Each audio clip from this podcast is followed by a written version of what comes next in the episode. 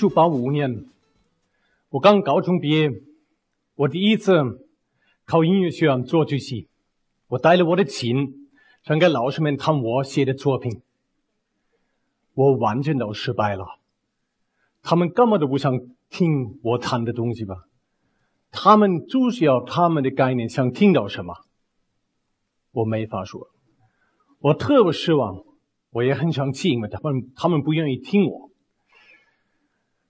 嗯，那个时候我学了，我不符合他们的标准，我不符合他们的标准吗？也可以反过来说，他们会给我提供的学习环境不符合我。当然那个时候我不懂这个道理，那个时候我还是挺痛苦。我还记得这个考试以后那个晚上，我喝了很多的酒，我不知道怎么办。我特别希望有一个一条路我可以走，一条给我准备好的路，一条路我可以跟着走。这是快三千年前的一个事儿。从这个时候到现在，我的路一直都是我自己修的。刚开始我修的很多的拐弯，有时候往上，有时候往下。刚开始我对方向一点把握也没有。那个时候我不知道我是一个作曲家，我更不知道我自己的声音是怎么样子的。一九九三年，我去到上海音乐学院学古琴。那个时候，好多的人在德国问我：“你怎么对中国音乐有那么大的感兴趣？你这么爱中国文化？”不是。那个时候，我就好奇，我觉得中国音乐没什么，我觉得中国音乐好无聊。绕绕绕，不知道绕到哪儿呢。但是反过来，我也知道中国是一个那么世界上那么伟大的一个文化，我就跟我自己说，不可能中国音乐没有内容，不可能中国音乐没有魅力。我就不知道这个魅力是在哪儿。所以我从这个时候，我一直都抱着这种态度，有无有。我不懂的事，我就想学。那个时候，我也就跟我说：“好，这是值得学。我要到中国学习中国音乐。”我到上海音乐学院，那个时候，我的中文还真不怎么样，不太认字。那个时候在上海，基本上也没有人会说英文。第一次，我一个人去一个饭馆拿菜谱，看不懂，就我蒙着点啊，来这个，来那个。我吃的第一个，我吃的是海蜇头，凉拌海蜇头，根本都不知道是什么。我回宿舍以后查词典，啊，是这个。两三个月以后，我跟两个中国朋友再去饭馆，我们再点了海蜇头。啊，我们聊的是什么？他们说的这是植物，我说是动物。他们说是植物，动物。他说你呢？我们两个中国人说是植物。我们叫服务员，服务员你说。我不清楚，但是我想是植物。我说对不起。哎呀，那个老罗那么倔。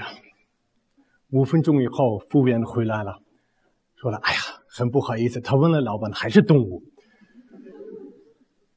那个时候我到上海，我马上就叫中国音乐家们想跟他们一起合作。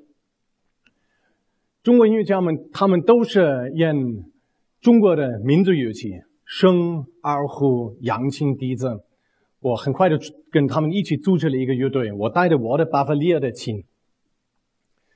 呃，每次认识了新的一个音乐家，我第一单独跟他齐心。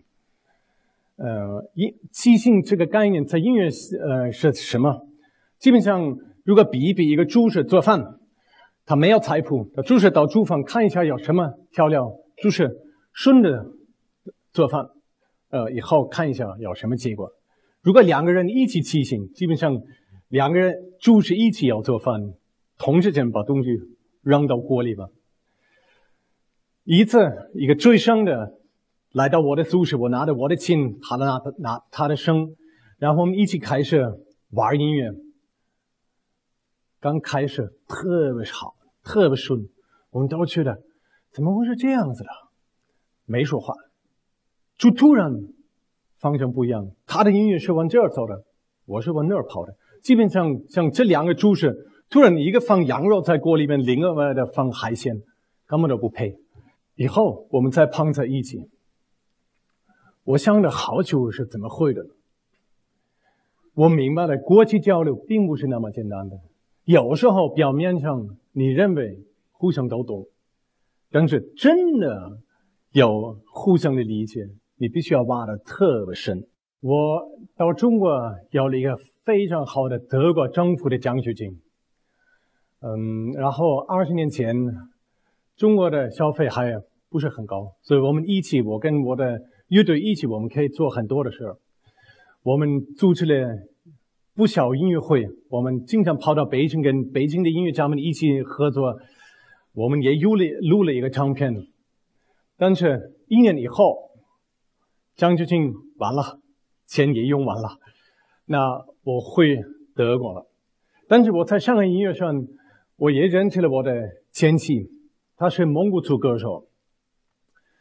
我开始跟她一起做音乐，然后我们。六七年在德国发展的蒙古族音乐，我也为他写了不少新的作品，像蒙古音乐风格的作品。但是六七年以后，我们一起的路、爱情的路，包括音乐的路，很自然就结束了。嗯，当然，如果我到现在回忆这个事儿，从一方面我也有一种失败的感觉。但是这样的失败对我们的学习、对我们的路也是挺重要。如果别有如果事儿没有结尾，新的事儿都不会开始。这段时间，我把我的注意力都放了在蒙古族音乐上。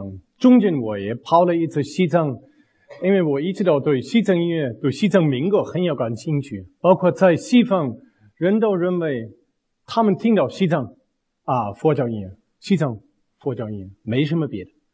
所以我觉得这是太小的框框。我想为西藏音乐也做一点事儿。我跑得到西藏采访，冬天好冷，零下四十度，嗯，录了很多特别美的民歌。那在这个在这几年之内，包括上大学和以后，我跟很多的别的民族的人一起，民族的人一起做音做过音乐，包括跟爵士音乐家一起。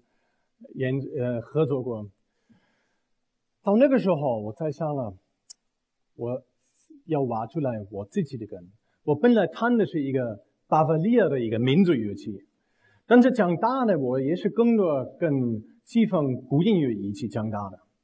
那我想，我家乡的根，我音乐的根是怎么样子的？所以，我研究了一下我们家乡的民族唱法。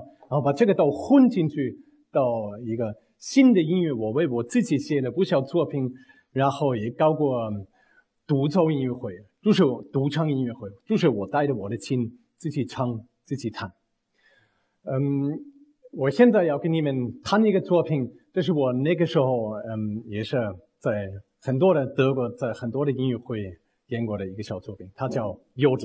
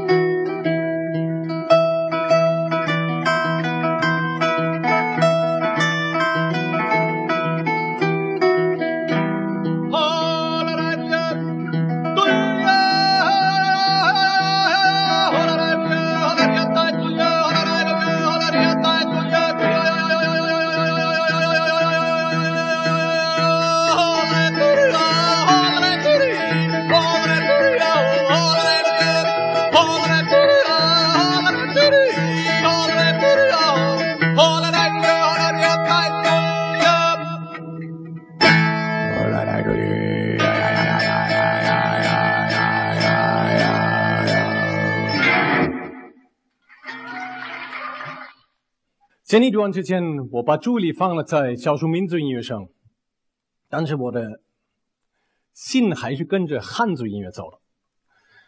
嗯，并不是为了我不喜欢少数民族音乐，当然很好听，但是我觉得汉族音乐可以挖出来的是更多，有太多的精彩的素材，啊，太丰富的声音可以一起合作。嗯。那个时候，二零零二年，我决定我再要到中国，再要找中国音乐家们跟我一起，可以跟我一起合作。从这个时候，我也明白了“缘分”这个两个词是什么意思。我明白了，我跟音跟中国音乐就是有缘分。我二零零二年三月份到中国，一个星期之内，我认识了龚琳娜。跟龚琳娜一起开始是跟十年前一样的方式，就是找一个小屋一起骑行玩音乐。但是我现在已经很有经验，我知道怎么从对方挖出来他的优势，然后不是那么容易会有误会。那我带着我的琴，龚琳娜带他的嗓子，然后我们一起骑行。对我来说，到现在是一个。忘记不了的青年，因为我很快就听到公园娜的优势是在哪呢？是怎么样的一个歌手？声音那么大，然后那么温柔，音色变化特别丰富，但是最重要的，一种很直接的、很真实的一种力量，就是从他心里面出来，进去我的心。嗯。哎，你们别想这个，这个是后面来的。嗯嗯，我基本上有了这个感觉，我找到了一个钻石，还没有摸出来的钻石。大概一个星期以后，他请我去他家看一下他那个时候参加的晚会的视频，各不同的视频。我看了这视频，把我吓一跳。我看我在这视频里面看到的是跟我刚刚经历过的工人呢完全都不一样。我就看了他，我觉得这不是工人啊，这就是一个木偶。然后他声音没有特色，他的动作都是表面上基本上是跟仙女一起走的，好多假的在里面吧，就是用伴奏带，真正还是假唱。我。我看到这个，我真的特别失望。我跟他说了，我觉得好恶心。还好那个时候工人呢也不幸福，因为他也是找他自己的路，他自己的声音，所以他可以理解我为什么是这样说的。那个时候我们一起的缘分也开始了，我们也想了，我们一起要发展中国音乐。但是，第一，如果我们要发展中国音乐，我们要找到我们自己，我们自己的声音。如果想找到自己的声音，你需要很多的机会，你要试试很多。这不是就在一个小屋里面制作好的，然后你放在大的舞台，这样不可能好。但是，公立呢，在中国要怎么样的机会？站在一个晚会，假唱一首歌下台。当然，这样我们不会找到。在德国。那个时候有很多机会搞小小的音乐会。如果我说小小的音乐会，不是短的时间，是小剧场。这个剧场已经比起来算比较大的。有时候我们的观众都是二十个人，这个对我们来说是非常好的训练。我们在全德国都跑了搞这样的音乐会。以后有小孩儿，我们也是跑的。我开车有时候四五个小时开车的一个小城市。琳娜在这后面抱着小孩儿，三四个月的小孩儿。我们没有带保姆，根本就不可能。我们到剧场也没有人看我们的孩子，所以音乐会之前，琳娜把孩子喂饱了，然后放在后台，孩子睡觉了。我们演上半场，中场休息，再把孩子拿出来，再喂，再放。我们就演下半场。嗯，这个训练对我们非常非常重要。因为我们这样真的找到了我们的声音。我们在德国的经济条件真的并不怎么样，搞这样的小的音乐会赚不了什么钱。但是我们的生活质量非常高。我们租了一个小房子，在农村，在巴伐利亚农村，有一个很大的花园，花园有后门进去森林里，森林走一公里就是上山，不是小山坡，是真的很高的山。这个环境非常美，我们天天在花园喝功夫茶。我还记得，我在我刚说的，在花园后面有森林。我从小是在这样的环境长大的，所以我对蘑菇特别要了解。然后我带的公里呢采蘑菇，啊，对它是新的。然后我们进森林有分了一下，我从这时候他从那，哦，老罗啊，老罗啊，快过来吧！好，我跑过去了，看到，哎呀，我看了一个小蘑菇，那么小，然后不能吃。我跟他说的是，不用不用。我们再找一找，他再叫我老罗，老罗，快过来！好，好多特别漂亮的蘑菇，但是都是毒的。我认识龚琳的的时候，他就是这样，他对生活真的没有什么概念，他就学的唱歌。我就从小就特别喜欢做事儿呢，所以我我喜欢做饭。我的一个梦想是当厨师，然后我的二个梦想是做乐器，所以我对木工的活也很有爱好。我喜欢种地，都是连那都不会，所以我跟他说呢：如果你真的想找到你自己的声音，你必须要接地气。但是接地气，你必须要知道怎么生活。我认识他的时候，他不会做饭，他现在做的很好吃。虽然我们在德国这一段时间一直都找我们的声音。但是我们的梦想还是做中国音乐，也想发展中国音乐。但是发展中国音乐肯定不是在德国，肯定是在中国。所以这几年之内，我们还是每一次就想，如果在中国就是有一个小机会，我们可以参与，可以做音乐会、搞音乐会，可以组织乐队，我们都跑到中国。然后一零年，二零一零年，我们就感觉到。现在在中国真是有变化，有可能我们回到中国。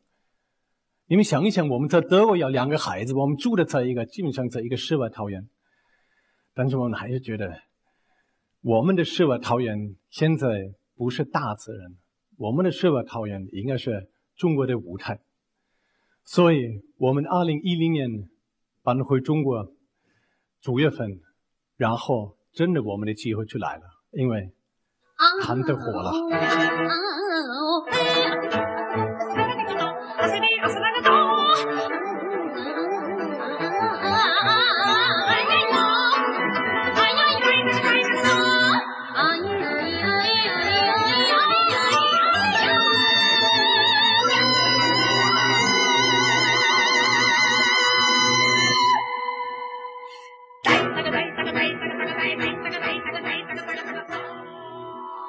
我估计这个应该是最短的你们听到的弹奏版本。嗯，你们应该知道，大家都知道，现在工人呢和我，我们在中国很有名。啊，但是，但是这样的知名度不是那么简单的一个事儿。你们，我也跟你们说的，虽然我们现在在这里找到了一个另外的世外桃源，中国的舞台，当然我们失去了很多的自由，我们也一直的要小心我们现在怎么说话，不能那么随意。但是还有另外的一面，我也不停的要提醒我，我不要飘起来。人，我不要想啊，你现在那么重要，人都重视你，要要。这是真的一个。不容易的事儿，有的时候我会我会看到我我应该要得到这个，应该必须要接地气，必须要站得稳。我想对我特别重要，我那么长时间就一直都很主动的自己修我的路，所以我现在不容易会飘，我很清楚我的方向，我路的方向是怎么样子的，所以我不会再迷路了。嗯。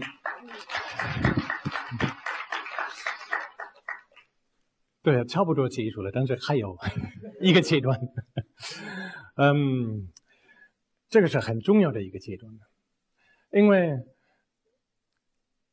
就是找到自己的声音，从一方面也不够。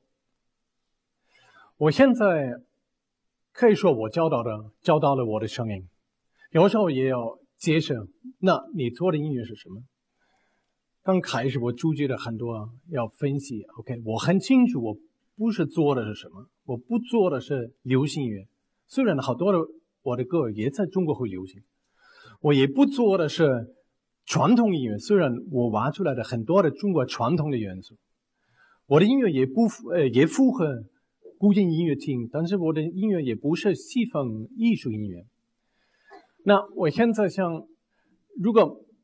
都不符合这样的框框，我还是需要重新说出来一个别的框框吗？从一方面需要，因为这样子的我们会有一种概念；但是从另外一方面，我很希望这样的说法不要再修一个框框，然后把它当一个笼子，然后把全部的东西都撒到这个里面。如果我说我的中我的音乐是中国新艺术音乐，那很简单，我的音乐现在是我个人认为是中国的，因为我。我完全我的艺术的心跳都是在这儿，然后我挖出来的音乐的根是在中国，嗯，是当然是新的，因为是新创作的。艺术这个字就是更复杂，因为艺术特重要，这个感觉是飘飘在上面，跟人没有什么关系。但是我觉得艺术更多是代表质量，和艺术这个概念也是会有很幽默的，会有很娱乐的艺术音乐。所以，我我希望中国新艺术院这个概念真的会把空间拉开，不是在修一个新的框框。从国际角度再说一句话：如果从国际角度看一下中国的声音是什么，那还真是一个空白空间。在世界上基本上没有中国的声音，怎么会呢？中国现在在世界上那么重要的一个国家，它的声音在哪儿？是为了世界不认可中国的声音吗？我们还是要把注意力放在中国国内。中国已经找到了它的等待的声音吗？我个人认为这是现在的一个我们的问题。问题并不代表是不好的，问题也代表是我们可做的空间。但是如果我们分析一下，现在中国的音乐是怎么样？中国流行乐如果比一比，跟印度音乐、跟土耳其流行乐、跟非洲流行乐，他们都找到了特别有他们地方特色的音乐。中国流行音乐有什么特色？中国民族说中国戏曲特别丰富，哇！我觉得这是还是很了不起的一个素材。但是中国戏曲也还没有找到一种。国际化的和当代的声音可以保持它的原声的，但是如果它不是往前发展的，那它不会变国际化。中国艺术音乐是什么？如果看学院派的，在学在音乐学院教的音乐，那这是一个完全的西方艺术音乐概念。那所以基本上是在那里说的不是中文，在那里说的是英文或是德文。所以肯定是外语，不是中文。所以中国的声音是在哪儿？我个人认为是一个，对我们来说，应该我们看到这个，应该是要鼓励我们，要很努力的做事我们要这个空间，我们可以发展，但是我们不需要按照西方的那个框框发展。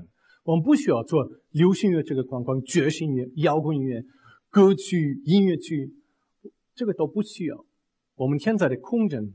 是都是通的。我想我的声音在这个里面有可能会占的一小块并不是这样。我认为我的声音、我的音乐要代表很大的空间，要代表全部中国新艺术也，是不可能的，开玩笑。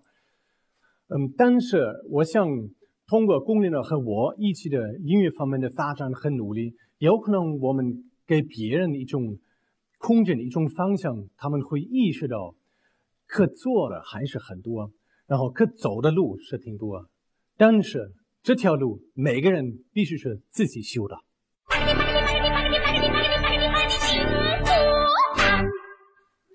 谢谢大家。